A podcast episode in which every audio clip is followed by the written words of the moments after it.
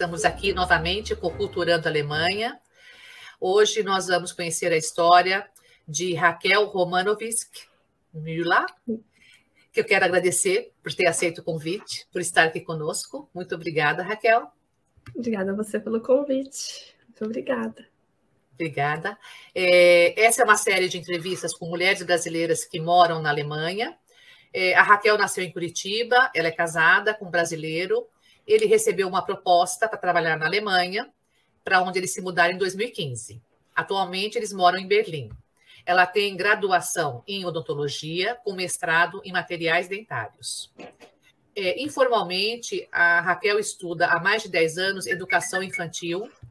Ela é mãe de dois filhos e decidiu, em 2021, apresentar posts no Instagram sobre educação infantil.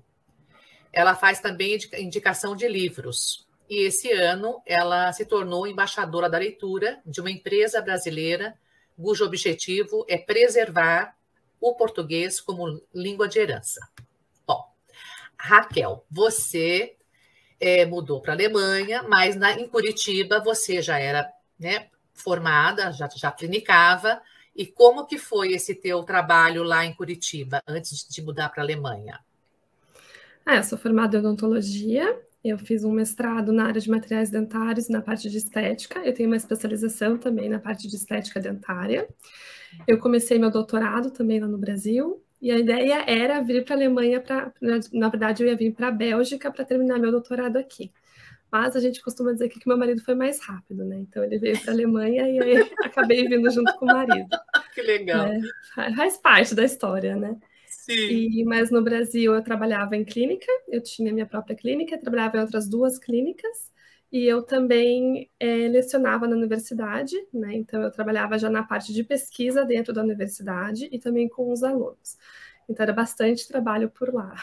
Era bem puxado, mas na área da odontologia, trabalhava, fiz alguns estágios nos hospitais, essa parte da saúde mesmo. E você eh, já era casada quando ele foi convidado para trabalhar na Alemanha, não é isso? Sim, já éramos casados, já era um ano e pouco já de casados, ele sempre quis trabalhar fora. Assim.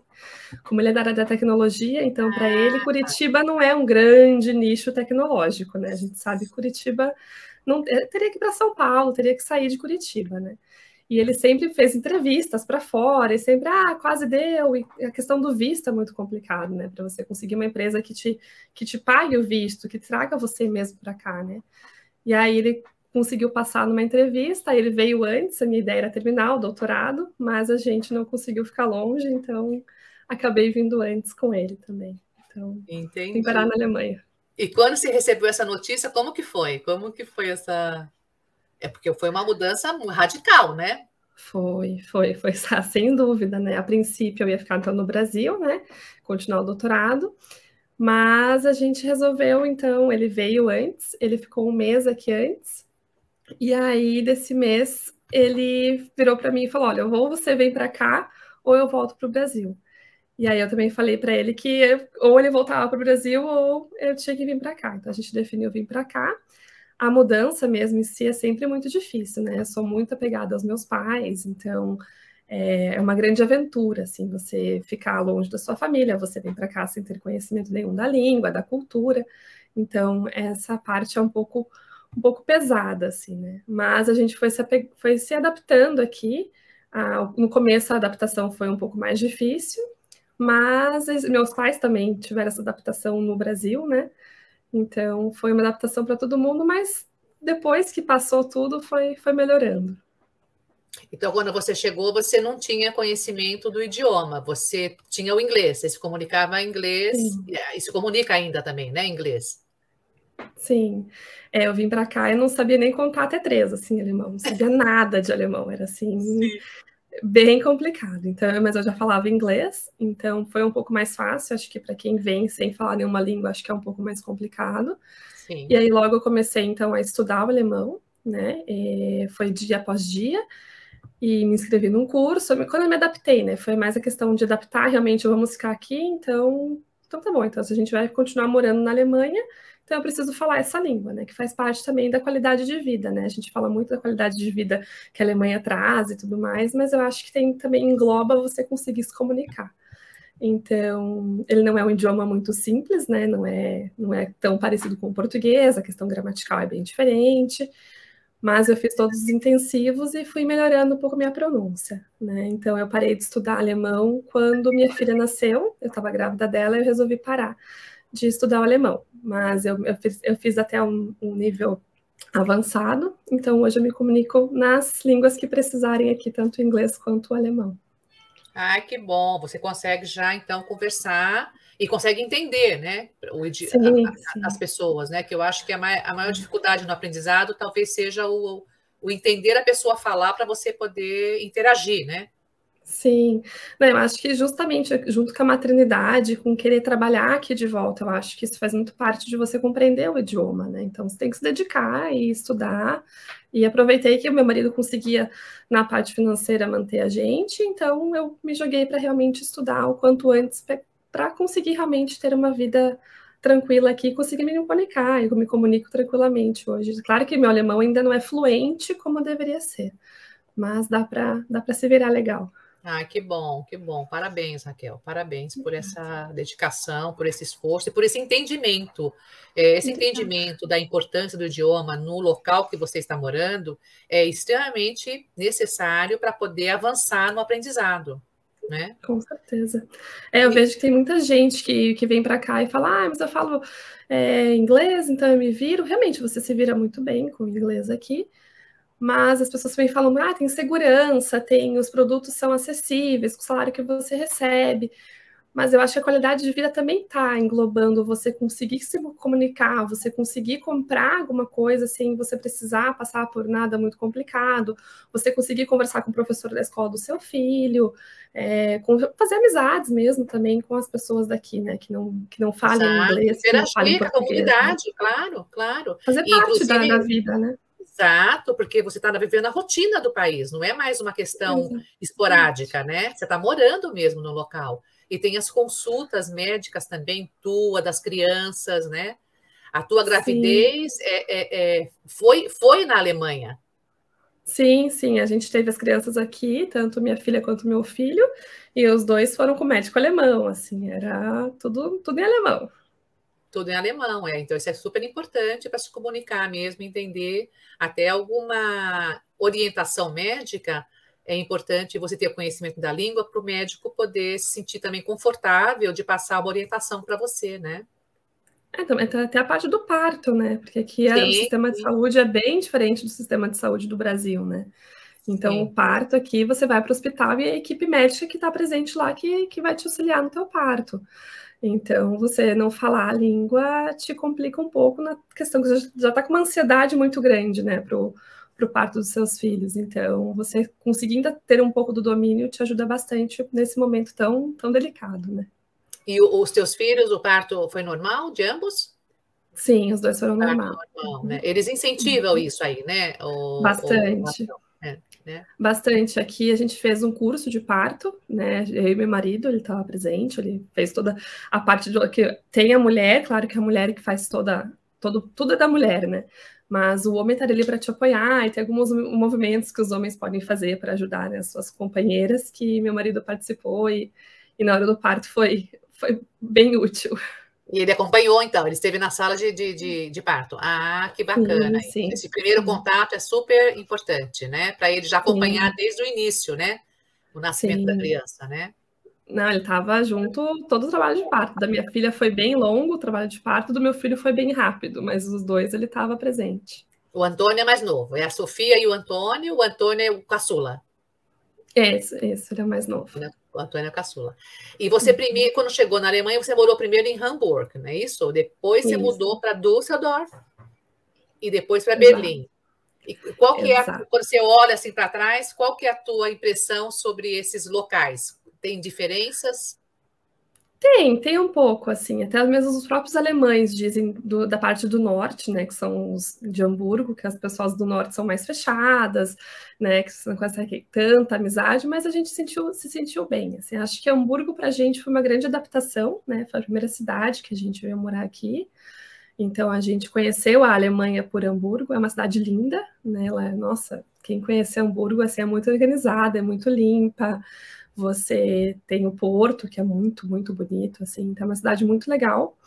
Mas é uma cidade um pouco mais do norte, então ela é um pouco mais fria, as pessoas são um pouco mais fechadas, vivem muito o seu dia a dia, no, na, nos seus núcleos, assim. Mas é uma cidade muito legal. É, Düsseldorf, para mim, tem um gostinho especial, assim, porque os meus filhos nasceram em Düsseldorf, né? Então, ah, para mim, legal foi é uma cidade que marcou a nossa história demais, assim, né? E foi lá que realmente eu aprendi mais o alemão, foi lá que a gente fez mais amigos, tanto amigos brasileiros quanto amigos alemães. Então a gente tem bons amigos alemães por lá também. Então foi para a gente foi uma grande adaptação, assim. É, Hamburgo a gente se adaptou à língua, à cultura, a compreender como é que funcionava a Alemanha, né? Mas em Düsseldorf a gente conseguiu ser a gente mesmo, conseguiu que a gente se adaptasse com os vínculos mesmo, né? Que a gente começou a criar realmente mais círculos de amigos, assim. E então ganhou nosso coração também por ser as crianças terem nascido lá. Nascido e aí lá. nós Berlim foi para nós uma surpresa muito grande, né? Porque meu marido teve a proposta de vir trabalhar aqui em Berlim e nós tínhamos, tínhamos vindo para Berlim para o turismo, né? E nós, no turismo que a gente fez em Berlim, a gente fez toda aquela parte histórica, toda a parte né, de, de nazismo, de DDR, toda essa parte muito pesada, né? Muito. E a gente saiu daqui e falou: Meu Deus, a gente, né, cidade pesada, a gente putz, né, como é que funciona morar num lugar desse, né? Aí veio a proposta, morar em Berlim. A gente, nossa, a gente gosta tanto de Düsseldorf, ela é pequenininha, ela é organizada, 15 minutos você atravessa a cidade, é uma cidade muito gostosa para se morar. Ai, mas questão de salário compensava um pouco, a questão de Berlim, ai, vamos ver o que que dá, né? E viemos para Berlim. Então, a gente chegou aqui um pouco bem receoso, assim, pelo sentimento que a gente carregava de Berlim. E aí, no fim, a gente se apaixonou pela cidade. A escola que os meus filhos estudam é uma escola muito legal, né? Eles são pequenininhos ainda, eles ainda estão na parte da, do kindergarten, né? Que é a parte do, do, do da pré-escola, né, em português. Uhum.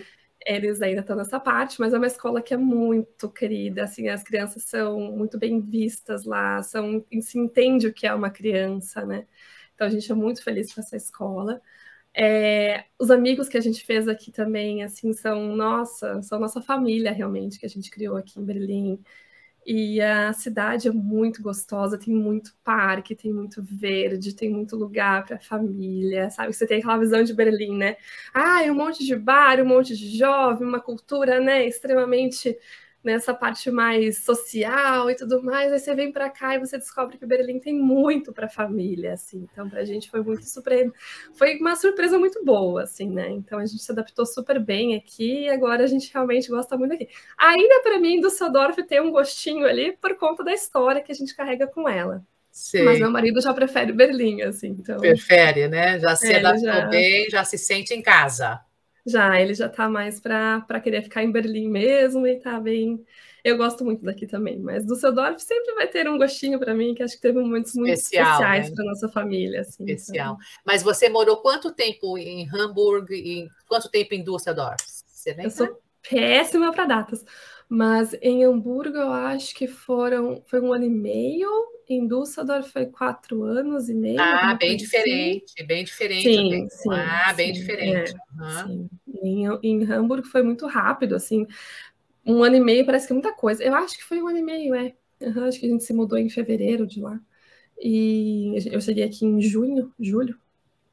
E para nós foi, foi muito legal, mas Düsseldorf a gente ficou mais tempo. Foi a cidade que a gente mais morou também, por enquanto, né? A gente está aqui em Berlim faz um ano e meio. Uhum. E, então, para nós ainda Düsseldorf foi mais tempo. Mais vínculos, foi... Em Düsseldorf você criou mais vínculos, né? Teve uma sim, vida sim. mais interativa mesmo, né? Sim, uma rotina mais a, a, a, a, brasileira, como você tinha lá em Curitiba, né? Sim, Amigos, a comunidade, já, o, o, idioma já foi aprimorado em Düsseldorf, né? Você já teve uma, um entendimento melhor.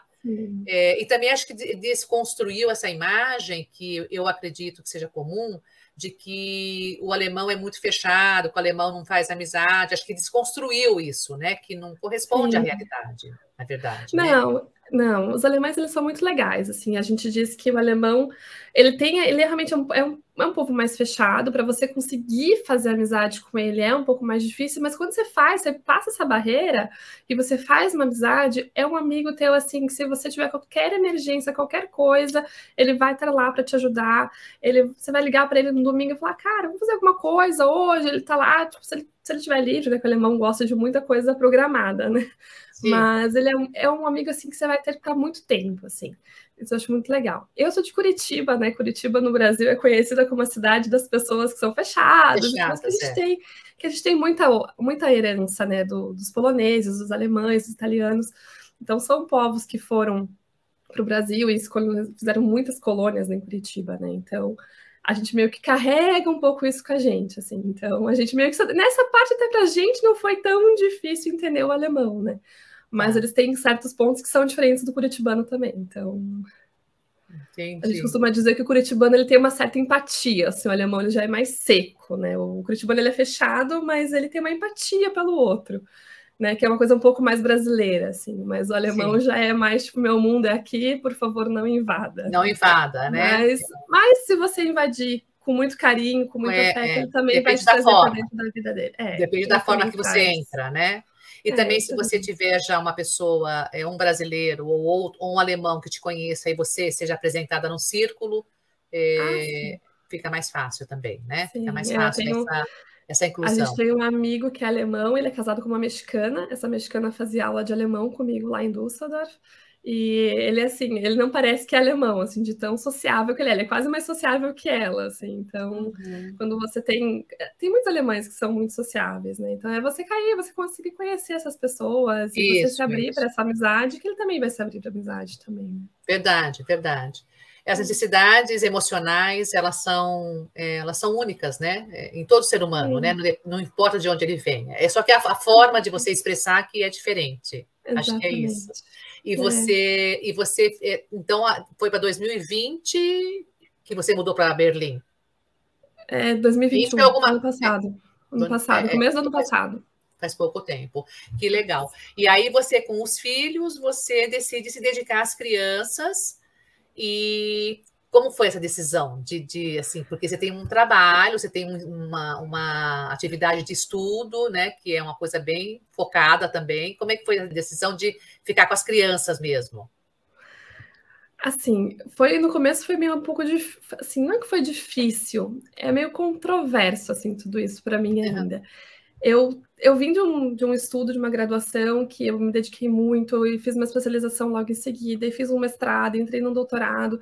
Então, assim, eu sempre vim num nível, assim, de, de trabalhar e estudar muito, né? Que a gente sabe que isso faz muita diferença também para nossa vida. E aí, quando eu vim para a Alemanha, minha ideia era voltar logo para odontologia, né? E aí, como eu estava nessa pausa de, de estudo dentro da odontologia, eu falei, não, então vamos aproveitar esse tempo, vamos ter filhos, né? A gente demorou um pouco para ter a nossa filha, mas o nosso filho veio logo em seguida também. Então foi a pausa, a gente aproveitou para ter os nossos filhos, né? É, não ter os filhos aqui na Alemanha sem rede de apoio é um pouco mais complicado, né? Você acaba que você precisa um dos dois se dedicar às crianças, né? Eles são muito pequenos, eles não entendem a língua, você está se adaptando também, você não sabe como é que funciona toda a parte educacional aqui ainda, né? Então, isso é uma coisa que pesa bastante. Então, para nós, foi, acabou sendo uma coisa muito natural, assim, de eu, de eu estar com as crianças. Eu sempre fui apaixonada pela infância, sempre achei que a infância tem um poder muito grande, né, sobre o ser humano. E se a gente quer mudar a humanidade, que a gente crie crianças que possam mudar a humanidade. Né? Sim, Depois de adulto, não, não adianta mais querer mudar as cabeças, né? Sim. Então, foi para mim, é, foi uma questão de estar com a possibilidade de estar em casa com eles. A gente não tem rede de apoio, né? Toda a minha família mora no Brasil. Uhum. A gente tem amigos aqui, claro, mas acaba sendo que são amigos, né? Mas não são a sua família, não são aquelas pessoas Sim. que vão. Você não pode deixar o seu filho na casa do seu amigo, que ele também trabalha, ele também não tem rede de apoio, né? Então fica um sim, pouco mais sim, difícil. Sim. Tem as responsabilidades então, dele. Uhum. É, exatamente. Então, para mim, foi quando a minha filha mais velha ela nasceu. Eu me dediquei ali à maternidade, falei, não, eu vou aproveitar tudo que eu puder nesse começo dessa infância deles, e quando eles estiverem já adaptados na escola e tudo mais, aí eu posso realmente retornar para a minha parte acadêmica, para a minha parte de estudos e voltar pra, até mesmo para a clínica, né? Então, Sim. foi uma escolha muito natural, assim, acho que foi, foi caminhos atrás de caminhos, assim. Sim, sim. Eles estão com quantos anos agora, Raquel? A minha filha está com quatro anos e um mês, mais ou menos, acho que é isso. E o meu filho está com dois anos e oito, nove meses. Ah, é bem neném ainda, dois anos é neném, né? Bem neném. Sim, é pequenininho ainda. E aí, no paralelo, você começou a fazer posts no Instagram, começou a entrar nas redes sociais. É, essa foi, uma, foi, foi um momento engraçado. Eu sou uma pessoa muito tímida, assim, né? Então, para mim, para eu colocar, tirar essa barreira, né? Expor a minha vida ali, falar um pouco sobre. Até que eu não exponho tanto a minha vida, até não consigo fazer isso de uma forma tão, tão natural, né? Mas para mim eu comecei a realmente estudar um pouco mais sobre a infância, né? Eu sempre eu lia muito já há 10 anos, mas era sempre aquela leitura muito muito básica assim, né? Então eu queria entender mais como é que funciona o desenvolvimento infantil, né? A gente eu tive aulas de, de infância na minha universidade, mas eu quis aprofundar isso, então eu comecei a realmente ler mais sobre sobre a infância, e a minha mãe é pedagoga, né? Então eu tive muitas conversas com ela, né? E ela e eu falava, ah, Instagram, interessante, o que, que você acha? Então, assim, ela, assim, minha mãe não, não tem nem Facebook, ela tem uma Facebook, ela acho que ela entrou umas duas vezes na vida. então, para ela, ela não é uma pessoa ligada na tecnologia, assim, mas ela sabe que a gente é um pouco mais, né? E ela falou, vai, filha, abre esse Instagram de uma vez, começa a falar disso lá, vamos lá, e tudo mais. Então, foi ela que me deu esse empurrão, assim, para mim foi, foi bem engraçado, assim, vindo da minha mãe, né? Mas foi foi ela que me, que me iniciou nisso, né? Que me falou, vai, né? E aí eu comecei então no Instagram. Ele está sendo um grande laboratório para mim, né? Ele é e está sendo um grande laboratório, onde eu tenho muita troca com as pessoas. Eu conheci muita gente que faz Montessori também, né? Que é o método que eu estudo mais. E pessoas que falam sobre literatura também, que eu fui convidada depois até que você já comentou da, dos livros. E então, para mim, foi um, uma grande descoberta, assim, de conseguir colocar um pouco do que eu leio, ter muita troca com outras pessoas. Então, o Instagram, para mim, é, é, é, muito interessante estar dentro dele como, como influencer, não é bem influencer, mas como, como uma pessoa que gera algum tipo de conteúdo ali. Né? Conteúdo, claro, claro. E, e com certeza também tem uma influência em quem está assistindo. Você, você, é, você dá dicas de, de educação e dá também dicas de livros. Sim, sim. Eu, eu sou sempre fui apaixonada pela literatura, tanto eu para mim como adulta. E quando eu tive meus, meus filhos, eu falei, não, eu quero que eles também conheçam a literatura, né? Então, para isso, eu comecei a realmente estudar um pouco mais a, a, literatura infantil, que é muito rica. A gente acha que é só Sim. uma coisa muito ali, né, Disney. E no fim, a gente tem uma infinidade de autores, infinidade de títulos que fazem muita diferença. E eu acredito muito que a literatura pode realmente fazer com que forme mais pensadores, que as crianças tenham mais é, discernimento em relação a muita coisa da vida. Assim. Então, a literatura é uma grande abertura assim, da vida. E então eu comecei a dar alguma, algumas pessoas me pediam, amigas me pediam, ah, que livro que eu compro quando eu for para o Brasil, e né, e eu falava, ah, compra esse, aquele, tudo mais. Eu falei, não, então acho que eu posso falar um pouco sobre isso. Tem pessoas maravilhosas que dão dicas maravilhosas de livros ali também. E comecei também a fazer os posts sobre educação, assim, porque eu acredito muito na infância, né, como eu já falei. E então, se a gente puder que uma pessoa mude o pensamento dela em relação a uma criança, já é alguma coisa que a gente faz pela humanidade, né? Então, Sim, a gente então, minha, minha ideia é conseguir colocar ali algumas ideias de que as pessoas possam mudar a sua visão e entender que a infância tem muito para agregar, né? Então, não é só uma criança que está fazendo birra, né? Sim, sim, sim, sim. Tem uma psicologia, né, atrás disso, sim. né, para você trabalhar. E você é adepta e estudiosa do Montessori, né, do, da, do método Isso. Montessori. Você podia explicar para nós como que é esse método, onde surgiu, né, qual o teu interesse por ele, por que, que você tem esse interesse? É, o método Montessori ele foi criado Maria, pela Maria Montessori, né? Ela era uma médica italiana, uma das acho que foi até a primeira médica italiana, mulher italiana que se formou em medicina, se não estou enganada. E ela criou esse método com a observação de crianças, né? Porque ela foi estudar a infância e ela foi destinada a cuidar de crianças na ala hospitalar dos hospitais, de crianças que eram ditas como com problemas, né, com algum tipo de síndrome que na época não eram muito descritas, né? Isso é 1900 e, e pouco, no final de 1800. Então, é, a Maria Montessori, então, ela vem observando essas crianças e ela começou o estudo, então, com essas crianças que eram ditas como com algum tipo de deficiência. E ela viu que o método que ela estava usando ali, com os materiais concretos que ela usa, né? Montessori usa muito material. Você não aprende só decorando, você não aprende só vendo que 2 mais 2 é igual a 4. Não, você pega a quantidade de 2 e você junta com a quantidade de 2 concretamente, né? São objetos que ela, que ela trouxe para isso. E essas crianças que ela desenvolveu nesse, nesse ambiente foram crianças que se saíram melhores nos, nos, nos, grandes testes nacionais da Itália, saíram melhor do que as crianças que estudavam nas escolas tradicionais, né? E ela começou a observar que ela podia levar isso para outras crianças. Então, ela, ela trouxe esse, essa visão sobre a criança, né? Então, é, é um, ela pensa muito na relação ao ambiente, o ambiente que a criança está. Então, o ambiente ele tem muitas funções para a criança, né? Você não não deixa a, a criança ela é apta dentro do ambiente dela a fazer tudo o que ela pode fazer. E ela acredita muito na criança, né? Então ela enxergou as necessidades da criança e deu possibilidades que essa criança se desenvolva.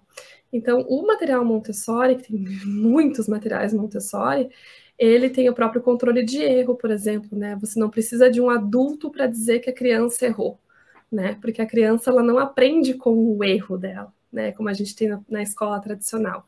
Na escola tradicional, você pune a criança pelo erro dela. Na Montessori, não. Você, a criança vai aprender com o acerto que ela tem.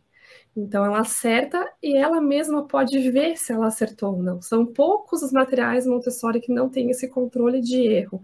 Então, é, ele tem certas formas que eles são designados que a criança vai conseguir enxergar se ele está certo ou não. Assim.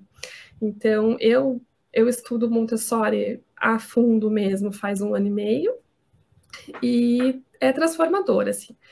Porque eu vejo que muita gente hoje procura as escolas Montessori, mas não aplica em casa. Então, acho que tem que ter uma boa união das duas e a gente conseguir enxergar a criança, entender que a criança tem muito potencial e acreditar no potencial da nossa criança. Então é isso que tudo que a Montessori conseguiu observar e trouxe para dentro do método dela. Né? E ela diz que o método dela não é feito por ela, e sim pelas crianças. Né? Então é, é muito bonito, assim. Sim, é uma sim. parte que se a gente conseguir colocar que mais adultos consigam enxergar isso, a gente consegue levar a Montessori mais para frente, né? E para mais pessoas. Sim. É muito, e é ela observou e ela sistematizou isso, né? Isso. E ela criou vários materiais, tanto na área de linguagem, na área de matemática, na área de geografia, de história. Então, assim, é muito abrangente e os, a forma do currículo montessoriano é muito diferente da escola tradicional. Ele é um currículo que a gente chama que é em hélice. Então, você começa estudando a história e você vai dando voltas nessa história e você vai sempre conectando com o primeiro ponto. Então, você começa com uma criança pequena estudando sobre ela mesma e depois você vai avançando nesse estudo em relação à história, né? E você vai incrementando ela mesma dentro do planeta Terra, então você estuda o planeta Terra, e aí depois você avança, quando a criança foi crescendo, o planeta Terra dentro do universo, então assim, é muito bonito, assim, é, uma, é um estudo muito bonito. É meio poético é também, né? Uma ah, eu, eu sou, é, ele é um método muito bonito, muito respeitoso com a criança, assim, eu sim, acho que sim, vale sim. muito a pena conhecer mais e abranger mais esse, esse método e levar para mais e mais crianças que a gente consiga que façam Montessori, né? Você se recorda assim de locais no Brasil que, que, que a disciplina é por esse método? Tem algumas escolas? Na Alemanha você Sim. conhece alguma? É, eu sei que em Curitiba tem a escola Sion, que é muito famosa, que, é. que faz Montessori. Eu acredito que eles estejam fazendo Montessori ainda. Sim. Eu conheço um pouco mais de Curitiba, né? Em Curitiba agora também abriu uma recém-escola que é a Casa Casa da Infância, uma coisa assim, que arruma, se quem procurar no Instagram consegue achar. é muito legal. Felipe, assim, é maravilhoso. E no Brasil também a gente tem o Lar Montessori, que leva muitos textos, ele está na internet aí com, com um site, e tem muitos textos que podem ajudar muita gente a compreender mais como é que funciona o método. E aqui na Alemanha a gente achou recentemente uma escola montessoriana aqui, que não é tão longe de casa, e a gente espera que a gente consiga colocar as crianças lá, porque Berlim, é a escola Berlim. aqui em Berlim, Berlim. Que ótimo, que ótimo. É. Que legal que você conseguiu esse, esse, esse local, né? Porque já vai paralelo com o que você acredita. Sim, o que a gente vai faz com eles aqui. Vai pôr em prática, é. né? Muito Sim, legal. Fazer com que a gente faz com eles aqui, né? Então, acho que sim, vale a sim. pena juntar a escola. E Montessori não adianta, tem muita gente que lê um pouco sobre Montessori, porque muita gente conhece Montessori pela cama montessoriana, né? Que é, acho que é bem famosa, que é a cama baixinha no chão. Exato. Aí tem muita gente que coloca aquela cama de casinha, é a, a cama que a gente tem aqui em casa, aquela casinha, né?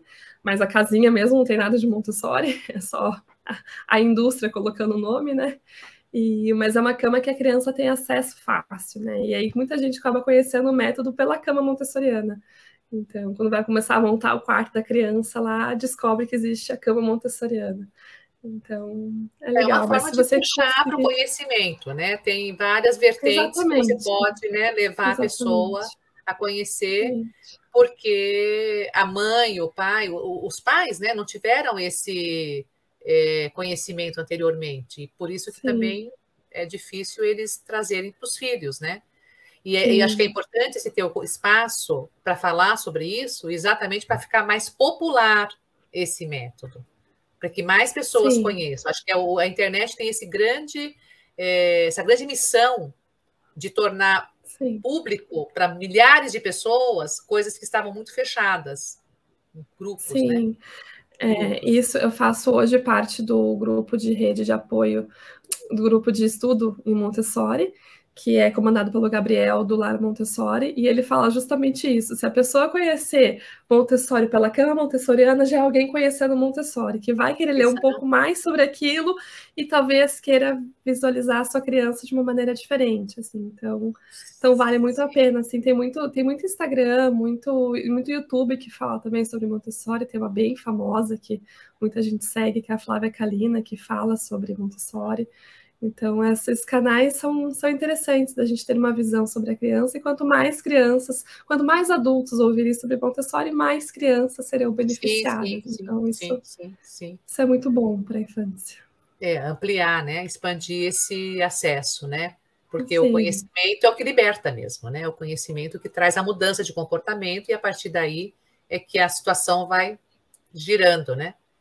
Sim, é... quando a gente estuda essa parte da infância, a gente vê o quanto a infância, essa parte da educação na infância, carrega para o ser humano adulto, a gente entende o quanto ela tem poder, né? Então, quanto, quanto na infância, nos primeiros anos, primeiros seis anos da vida da criança, que são aqueles anos que a gente acha extremamente desafiadores, são anos que vão criar um ser humano que vai ser capaz de mudar alguma coisa, sabe? Sim. Então, acho que é muito, muito legal. É a base mesmo, né? É o fundamento, Sim. é essa fase que você vai alimentando com né, as ferramentas, né? Com, com aquilo que vai gerar lá na frente o comportamento, né? Que vai, que vai gerar o retorno como ser humano, que ele vai interagir no mundo, né? A partir daí, né? A partir desse, desse aprendizado.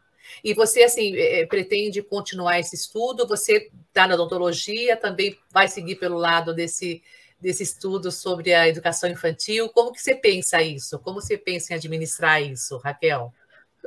É assim, é sempre uma pergunta difícil, né? Porque é um... nunca... eu pensei que eu ia fazer odonto e ia viver disso o resto da minha vida e de repente estou na Alemanha estudando Montessori, né? Então, Tudo mudou. É, é muito incrível. Mas assim, eu sou apaixonada por odontologia, assim. Eu pensei no final do ano passado em não voltar para odonto e me dedicar realmente à educação que é uma coisa que também sou apaixonada, né? Dei aula na universidade, então eu trabalhava com isso também, para mim é um diferencial muito grande.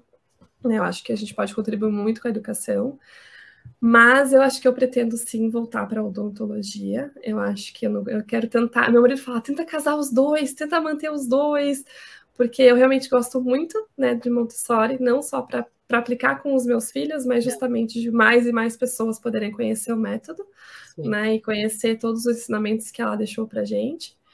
E, mas também não quero abandonar a minha odonto também, então Sim. eu pretendo voltar para ela também. Então eu quero voltar para o alemão, porque eu preciso de um nível um acima do que eu tô, né? Porque eu preciso do certificado. E aí fazer toda a minha. É que para eu, eu, trabalhar com odontologia, que eu tenho que fazer a, a, validação do meu diploma, né? Então tem que fazer uma prova em alemão, fazer um monte de um monte de burocracias alemãs para conseguir trabalhar com isso. Mas pretendo fazer isso ano que vem agora. Esse ano voltar para o alemão, continuar fazendo o meu estudo em Montessori, que, que eu tenho aula amanhã, inclusive. Ah, tem então, aula amanhã. Então, é, As aulas são quantas? São quantas vezes por semana? Uma, uma vez na semana. Uma vez na semana. Entendi. Mas toda semana. E tem muita leitura entre uma aula e outra. Ah, muita leitura, para você poder se uhum. alimentar e depois discutir presencialmente. São muitos alunos, Exato. Raquel? São, são bastante, é bastante gente no programa, assim. E são alemães ou tem outras Não. nacionalidades? Não, esses são brasileiros. Esse eu faço pelo Lar Montessori, né, do, do Gabriel. E é um, ele é um, como como teve a pandemia, então a gente ainda está nesse resquício de estudos online, né? Ah, online, ele, ah, perfeito, é, perfeito. Ele não é um ensino à distância, né? Que tem uma diferença entre o ensino à distância e o ensino remoto, né? Então, ele é um ensino remoto, então você tem que estar ali na aula, você tem que estar participando, porque a aula à distância é gravado, né? E é tudo uma parte da. Teoricamente é uma outra coisa, né? Mas esse você tem que estar na aula, você tem que estar presente para fazer parte do programa e ainda continua por mais um ano o programa para evoluir na Montessori. Hum, entendi. E quanto tempo tá, tá correndo esse grupo? São dois anos de curso, começou no começo do ano. Ah, então ainda tem o ano todo tem, de tem. 2023 para fazer. Sim. Entendi. Uhum. E tem mais homens uhum. ou mais mulheres? Mais mulheres. Mais mulheres, como sempre, né? Como na educação sempre é, né? Na educação a gente tem um domínio das Eu mulheres, acho que é em tudo, né? viu? Eu acho que a mulher é, tá assim, tudo, cara. Porque... Não, odonto também, então... É, eu acho que a mulher está realmente se projetando em todos os espaços. Ela é sempre maioria Sim. nos espaços. Sim. Que bom, né? E é bom, claro, claro. É, é o momento realmente da, da ocupação de espaços, né? De, de exercer é, direitos, né, de, de se identificar com os seus conhecimentos, com seus valores, né, com o seu talento e, e, exercer isso, né? Isso é muito positivo, muito positivo. Com certeza. Mas eu tenho a impressão que Berlim é uma cidade bem aberta. Eu acho que existe uma, uma, uma atuação feminina bem assim expressiva. Você sente isso também? As mulheres eu sinto, assim, no geral, na Alemanha, assim, eu sinto que tem muita visão para a mulher também, assim. É, ainda, pelo que eu vejo, nas áreas das tecnologias, ainda é um pouco mais dominada pelos homens, né? Eu Sim. vejo pelo trabalho do meu marido, são poucas as mulheres que trabalham dentro da tecnologia. Mas eu vejo que, assim, toda a questão de licença maternidade, como é que funciona aqui, que também o pai também tem o direito de participar dessa licença. Então, tem a licença dos pais, né? Não é só a mulher que tem que ser ausentado do trabalho, mas o homem também tem esse direito e esse dever como pai. Então, isso acaba impulsionando as mulheres para né, aquelas entrevistas de emprego que perguntam se você quer ser mãe, se você tem filhos. Isso é proibidíssimo aqui, né? Então, eu acho que tem uma visão um pouco mais, mais aberta para a mulher aqui, sim. Eu acho que a mulher tem, tem mais visão aqui, sim. Que bacana, que bacana. É, e você também, é, a partir desse trabalho no Instagram, você recebeu um convite para ser embaixadora da leitura, né? Como que foi isso? Como que foi esse convite? Como que Ai, é o trabalho? Foi... Que, qual que é a tua ação com, essa, com esse projeto?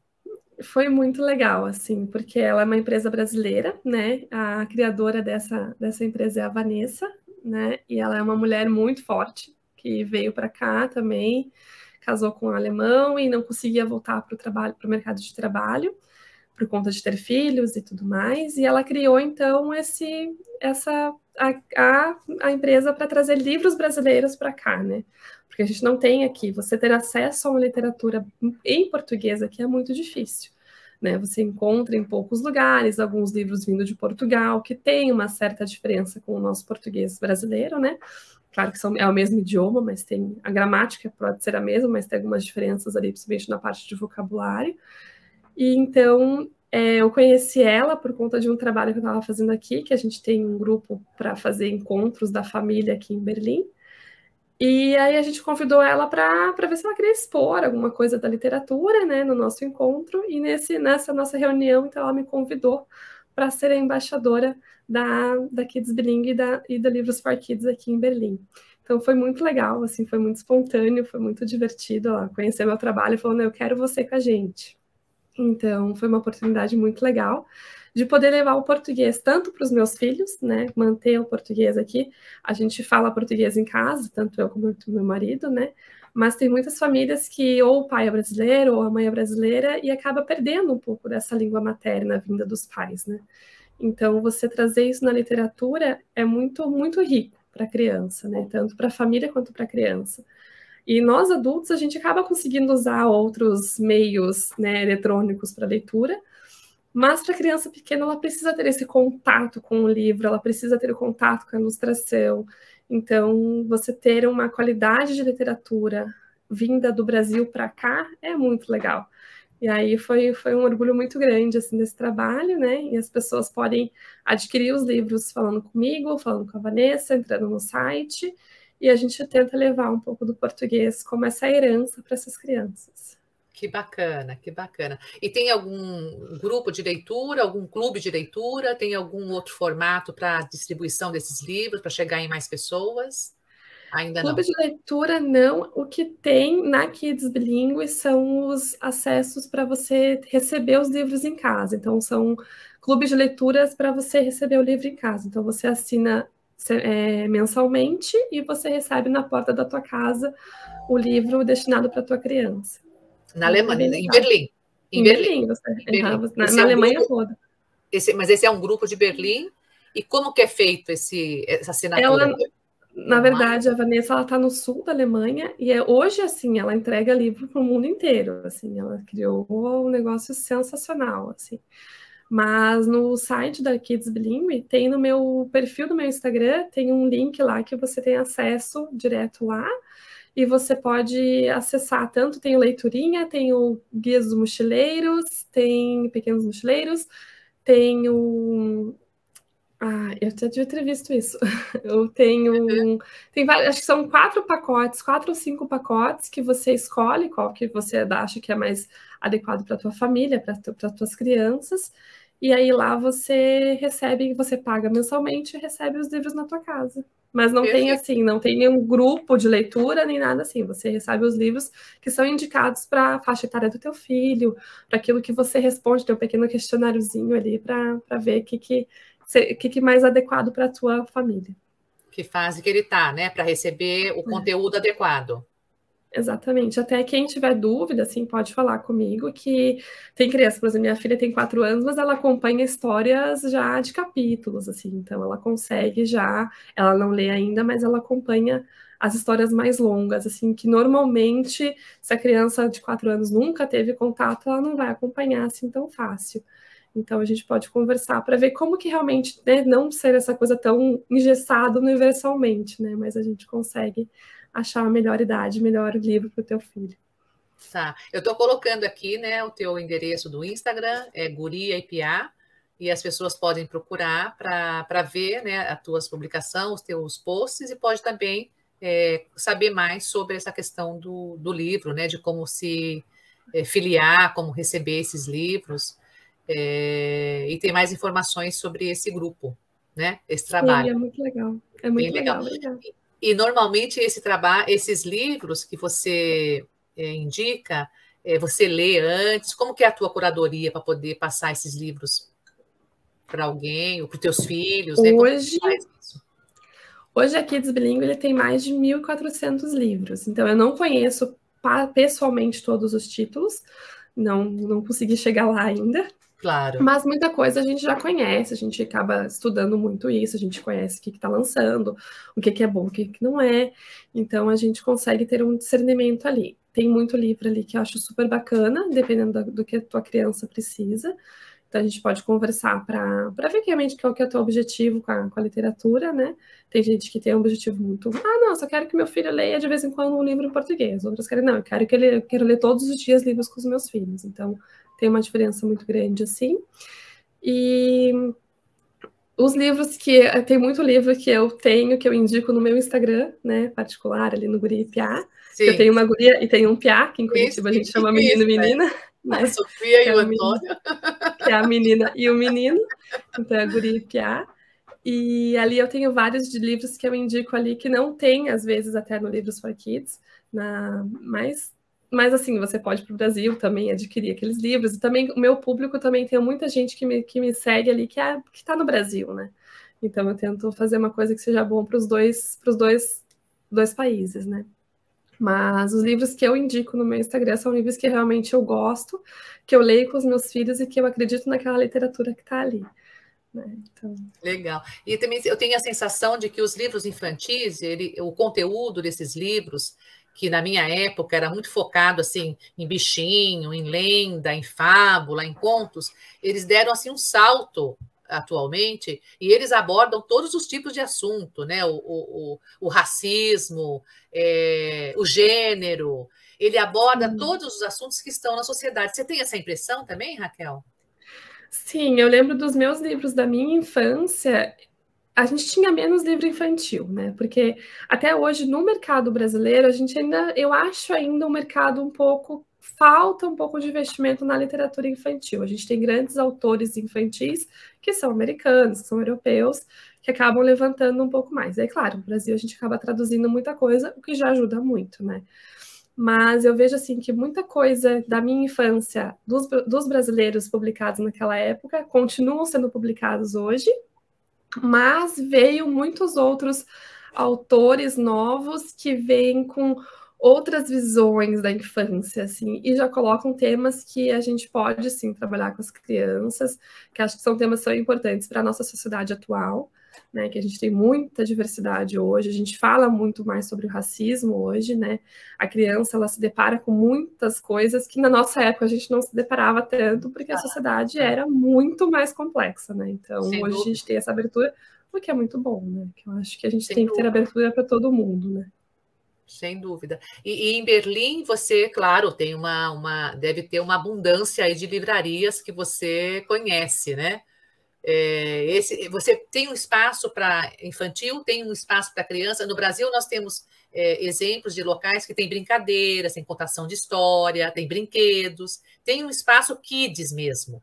Em Berlim, tem alguma livraria que você, você conhece que tem essa, esse formato também? Com, com o espaço kids, assim, que tenha muitas coisas, não conheço muita coisa. Mas tem boas livrarias aqui. Tem uma que fica ali na Friedrichstraße, que é maravilhosa. Assim, você entra, é uma. Um, claro, são todos livros em alemão, né? Mas, assim, é uma infinidade, uma parede gigantesca de livros. Assim, é, eu, eu e minha filha, a gente fica perdida lá dentro. Tipo, meu Deus, quero todos! A gente senta, começa a ler. Então, é bem legal. Como meus filhos entendem alemão, eles vão para a escola em alemão aqui, então a gente lê em alemão para eles também apesar de a gente preferir ler em português, né, que a gente tem um pouco mais de fluência, a gente não erra certas palavras, que acho que a gente sim, ainda sim, erra no alemão, sim, né? Sim. Mas essa livraria é muito legal, chama acho que Dussmann, é muito legal. E tem eu acho muito legal aqui em Berlim que você vai andando pela, cida pela cidade e em algumas esquinas você encontra livrarias. E toda livraria que você encontra, que é uma livraria de esquina ali pequena, não é muito grande, que é provavelmente o dono, que é o filho e o pai que fundaram juntos ali, você tem sempre um espaço que tem livros infantis, assim, é uma coisa que eles incentivam demais a leitura aqui. Sim. Tanto é que eu vejo que alguns livros que se indicam para crianças no Brasil, ali na primeira, segunda série, são livros que aqui já teriam para pré-escola, sabe? É uma coisa que é, a criança que quando ela começa a ler, ela começa a ler livros um pouco mais extensos, assim. Então tem muita literatura legal para criança aqui em alemão, que a gente ainda, eu acho que falta ainda algumas coisas, alguns títulos em português para para essas crianças que começam a ler mesmo e já querem ler livros mais extensos. Assim, eu vejo que a gente tem muito Harry Potter, que eu sou apaixonada por Harry Potter, então acho sensacional. Mas eu acho que tem muito de Tolkien, né? Que a gente consegue ler muitas histórias de Tolkien, que é muito legal. Mas eu acho que ainda falta um pouco de literatura para essa idade no Brasil. Assim, as primeiras leituras um pouco mais extensas, né? Entendi. E na, na, na escola, na kindergarten, tem alguma indicação? Tem, tem um espaço de leitura? Tem alguma atividade nesse sentido? Tem, tem. Lá, na, pelo menos assim, a, a, visão que eu tenho das duas escolas que os meus filhos passaram, né? Uma em Düsseldorf e aqui. Eles têm acesso a livros, assim, nas, tem na prateleira na estante, na, na parede, né? Todas as salas têm os livros. E na escola que eles estudam hoje tem uma biblioteca. Então, essa é uma parede ah. gigante com vários livros.